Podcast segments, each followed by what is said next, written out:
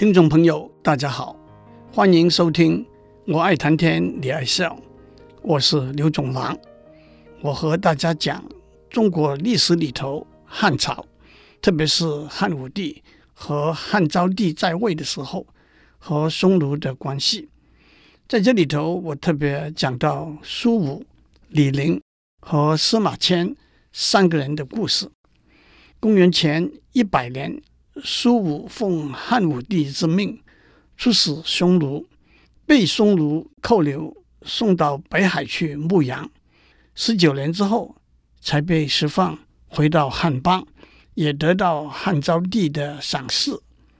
公元前九十九年，李陵带着五千步兵远征匈奴，兵败投降。汉武帝大为震怒。诛杀了他的母亲、妻子和兄弟。匈奴的且帝侯单于却很看重李陵，把女儿嫁给他，并且封他为右下王。李陵曾经多次去看苏武，相交成为好友，并且一再劝苏武投降匈奴。可是苏武没有改变他守节的初衷。司马迁二十多岁的时候，就已经官拜郎中，侍奉在汉武帝左右。三十八岁，继他的父亲司马谈为太史。四十三岁那一年，就开始专心编写《史记》。后来因为李陵投降匈奴的事件，司马迁是唯一挺身而出替他辩护的大臣，触怒了汉武帝。司马迁接受了代替死刑的宫刑。两年之后，他被赦出狱，任命为中书令。他发奋写作，在五十六岁去世以前完成了《史记》。今天我们要听听李陵和司马迁从自己口里和心中说出的话。在李陵写给苏武的《答苏武书》和司马迁写给任安的《报任安书》里头，他们道出了自己的故事。和辩护，宣泄了悲愤和不平的感受。从文学的观点来看，这两篇文章的确是文情并茂。我建议有兴趣的听众把原文找出来细读。苏武回到汉朝之后，曾经写信给李陵问好，《答苏武书》就是李陵给苏武写的回信。李陵一开始说：“子卿足下。”苏武字子卿，足下是中国古代通常是上级对下级或者同辈之间尊敬的互称。这个词源自春秋时代晋文公的一段故事。晋国的晋献公娶了六个妻子，生了五个儿子。按辈分，大老婆的儿子申生是太子，接下来是公子重耳和公子夷吾。可是晋献公宠爱的妃子骊姬生了一个儿子奚齐，骊姬野心勃勃，动了废嫡立庶的念头，也因此引起了很大的动乱。太子申生自杀，重耳和夷吾都流亡逃到国外去了。晋献公驾崩，十四岁的奚齐才当上几天的国君，他和他的妈妈骊姬。就都被杀害了。重耳的弟弟夷吾夺得国位，就是晋惠公。他当了十四年的皇帝，把帝位给儿子禹，那就是晋怀公。可是他也只是当了短短一阵子的皇帝，二十二岁就给伯父重耳派人杀死。重耳夺得帝位，就是晋文公。他当了九年皇帝，成为春秋五霸之一。晋文公在外流浪十九年，追随着他的有五个忠诚能干的贤士，介子推是其中之一。传说有一次，晋文公被追赶到深山里头，饥饿难忍，跟随的人煮了野菜给他吃，他吃不下去。介子推偷偷在大腿上割了一块肉，跟野菜一起煮成汤给晋文公吃。后来晋文公得到帝位。论功行赏，却忽略了介子推，而且介子推看着别人敞作邀功，更不以为然，就带着母亲隐居在山西介休市东南的绵山。晋文公知道之后非常后悔，亲自带领了许多人马去绵山，想要找到介子推。可是绵山蜿蜒数十里，没有办法找到介子推。晋文公求人心切，竟然听信了一个放火烧山的歪主意，以为这样可以把介子推逼出来。火烧三日之后，才发现介子推和他的母亲。抱住一棵柳树，被活活烧死。晋文公悲痛之余，就把一段烧焦的柳木做成一双木屐，每天望着这双木屐，叹息说：“悲乎足下。”这就是足下成为朋友之间尊敬的互称的来源。晋文公为了哀悼介子推，下令全国在介子推火焚上升那一天。禁止生火，因此大家只能吃瓜果、点心等冷食，这就是寒食节的来源。后来寒食节倒过来算，定定为冬至后第一百零五天，也通常是在清明节前面一天或者两天。唐朝诗人韩翃有一首诗《寒食》：“春城无处不飞花，寒食东风御柳斜。”日暮汉宫传蜡烛，轻烟散入武侯家。后面两句是说，寒食那一天到了黄昏的时候，皇帝把点燃的蜡烛从宫里头送出给位高的权贵，是暗讽帝皇权贵可以得到特殊的待遇。讲了好几分钟，才把李陵写给苏武的信开头四个字“子卿足下”讲完。接下去，李陵说：“我很高兴知道您在职位工作上建立了优良的功绩和美好的名声。寄身在遥远的异国，是自古以来都是令人伤悲的事。蒙您不弃，给我回信，安慰我，教诲我，比对待骨肉亲人还要好。即使愚钝如我，也怎能不感激和感慨的？”接下来，李陵描写他在塞外的生活状况。从投降以来到今日，一直生活在孤单愁苦之中，异地的饮食起居无法适应，终日看到的只是和我不同的族类。环顾身旁，有谁会和我共乐同欢？凉秋九月，塞外草衰，晚上无法入睡。只听到胡家互动，木马悲鸣。清晨独自呆坐，不由得连连泪下。接下来，李陵道出他的怨怼。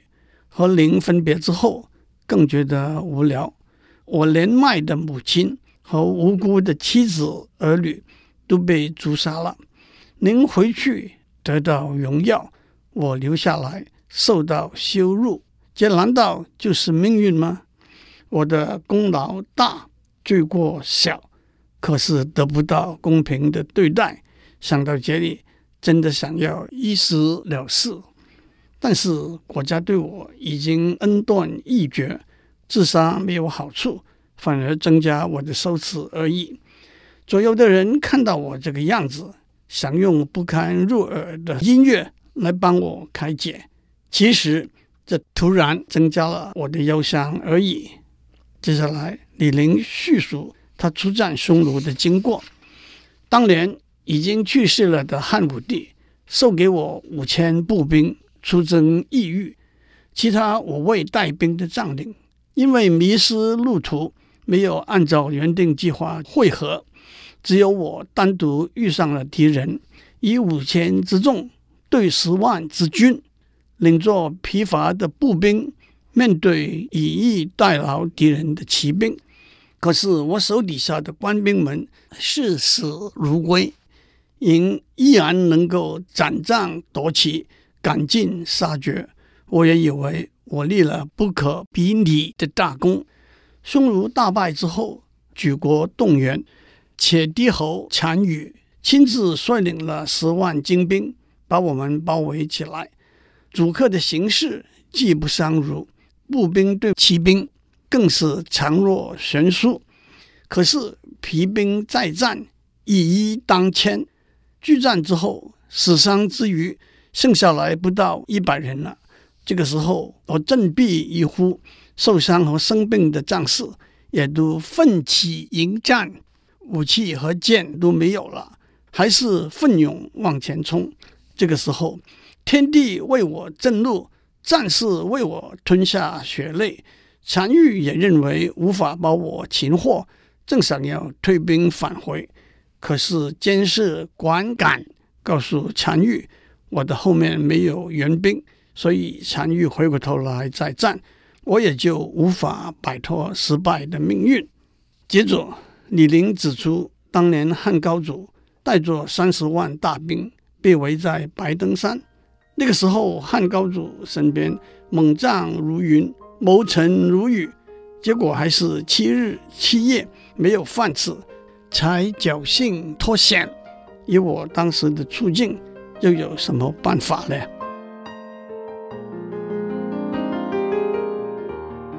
在李陵写给苏武的信里头，李陵接着替自己解释说：“投降匈奴不是偷生怕死，不是想谋求权位，白白死掉，不如积极的建立名节，籍籍无闻，不如找机会报答君皇的恩德。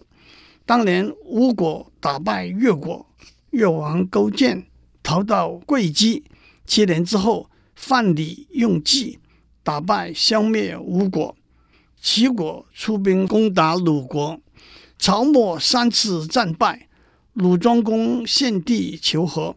可是，在齐桓公和鲁庄公决定盟约的时候，曹沫拿着匕首杀死齐桓公，齐桓公只好答应归还鲁国被侵占的国土。这两个例子正是我心中所仰慕的事情。可是志未立而愿已成，计未从而骨肉受刑，这正是我痛心难过、泣血落泪的地方。接着，李陵跟苏武说：“您说汉朝对功臣不薄，您是汉朝的臣子，当然怎能不这样说呢？让我举几个例子。首先，萧何和樊哙。”都是汉朝的开国功臣，可是却免不了被关入牢狱的屈辱。在汉初群臣里头，对刘邦最忠心耿耿的，非萧何莫属。他和刘邦是江苏沛县的小同乡。秦王朝的时候，两个人同时担任沛县里头的官吏。萧何级别比较高，也很照顾刘邦。后来，他帮助刘邦打平天下，论功行赏，萧何居第一位，官拜相国。可是有一次，萧何为人民请命，跟刘邦说：“长安地狭人多，不如把皇家园林所在的上林苑的空地分给民众耕种，收割之后留下来的禾稈可以用来作为皇家蓄养的动物的饲料。”刘邦听了之后大怒说：“相国一定是受了商人的贿赂，帮他们找好处，毫不恋旧情，当即下令把萧何带上枷锁，抽入监狱。过了几天，才被放出来。樊哙也是沛县人，年轻的时候以屠狗为业，后来追随了刘邦，骁勇善战，在项羽的鸿门宴里头。”就是他把刘邦救了出来。樊哙战功累累，加上他又娶了吕后的妹妹为妻，因此和皇帝的关系也越加密切。可是汉高祖病重，派了樊哙去攻打叛军卢绾的时候，有人向汉高祖进谗言说，樊哙是吕后的党羽，只等皇上驾崩，就会举兵夺权。汉高祖听了大怒，派陈平护送周勃去替代樊哙为统帅，并且要陈平将樊哙就地正法。可是陈平惧怕吕后，决定把樊哙押回长安，让汉高祖亲自处决。当樊哙被押回到长安的时候，高祖已经驾崩，吕后也释放了樊哙。接下来，李陵指出，韩信和彭越也都是刘邦的开国元勋，他们的下场可就更惨了。韩信是一位卓越的军事家，汉高祖对他的评价是战必胜，攻必取，无不如韩信。萧何更称誉他为国士无双，国家里头独一无二的人才。韩信刚刚投靠刘邦，因为不被重用，就逃跑了，还是萧何去把他追回来。这就是萧何月下追韩信的故事。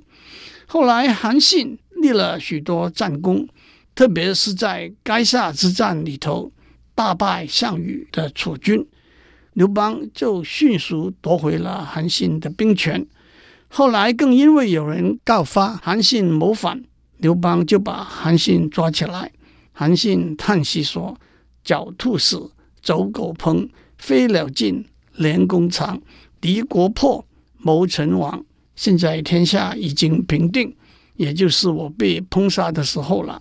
不过后来刘邦还是赦免了韩信，贬他为淮阴侯。”可是韩信的下场还是悲惨的。当陈豨起兵造反，汉高祖亲自带兵前去征讨的时候，吕后和萧何密谋，把韩信骗到皇宫里，酷刑处死，并且诛三族。汉高祖带兵回来，听到这个消息，虽然有怜悯之意，却也不无满意之感。韩信和萧何的瓜葛。也就是“成也萧何，败也萧何”这句话的出处。韩越也是刘邦开国功臣之一。当刘邦带兵去征讨陈豨的时候，要韩越出兵援助，可是韩越称病没有去，只派了手下带兵前往。刘邦很生气。刘邦灭了陈豨之后，有人告发彭越谋反，刘邦把他捉起来。可是后来还是赦免了他，废为平民百姓，流放到四川去。在流放的途中遇到吕后，向吕后求情，吕后把他带回洛阳，跟刘邦说：“把彭越流放到四川会留下祸患，不如把他杀掉。”刘邦也就批准了，尸体还被剁成肉酱。接下去，李陵更指出其他在汉朝。被薄待的功臣的例子：晁错被汉景帝腰斩，周勃被告谋反，被刘邦抓起来，差点丢了性命；窦婴被汉武帝斩首示众；贾谊被汉文帝贬到长沙，忧郁而终；周亚夫汉景帝的时候被控谋反，在狱里头绝食五天，吐血而死。接下去，李陵直接指出汉朝薄待了苏武。您当年带着微薄的人力，去到兵力强大的匈奴的皇庭，面对困境，毅然决然的宁死不降。您出事的时候还在壮年，回来的时候已经满头白发了，老母亲已经逝世了，年轻的妻子也改嫁了，这是古今中外。都少有听过的事迹，但是听说您回去之后，赏赐不过两百万钱，官位不过是一个负责少数民族事务的衙门，连一块小小的地也没有分封给您。而那些无能的、贪污的、有亲戚裙带关系的人，或者得到有上万户人家的封地，或者登上朝中权重的高位，您尚且如此。我还能有什么指望呢？而且汉朝因为我没有殉死，就重重的惩罚我；而您坚贞守节，却只得到薄薄的奖赏。想要让远方的臣子听到这种情况而望风归服，可就难了。我虽然辜负了汉朝的恩情，汉朝也辜负了我的德行。男子汉活着不能成名。死了就埋葬在蛮夷之乡吧。谁还能够折腰叩头请罪，回到朝廷，让那些玩弄文墨的小官员来罗织罪名呢？您也不要再盼望我回到汉朝了。最后，李陵和苏武告别，我们两个相去万里，人的来往断绝，道路也不再通了。生为别世之人，死为异域之鬼，常与足下生死此矣。您在匈奴的儿子很好，不必挂念。李陵顿首，让我做一个历史的交代。苏武回到汉朝之后，年事渐高。汉昭帝过世之后，汉武帝的曾孙汉宣帝继位。苏武在匈奴的时候有一个儿子，叫做苏通国。汉宣帝派使节带了金银布帛，把苏通果赎回来，而且。任命他做一个小官，祝您有个平安的一天。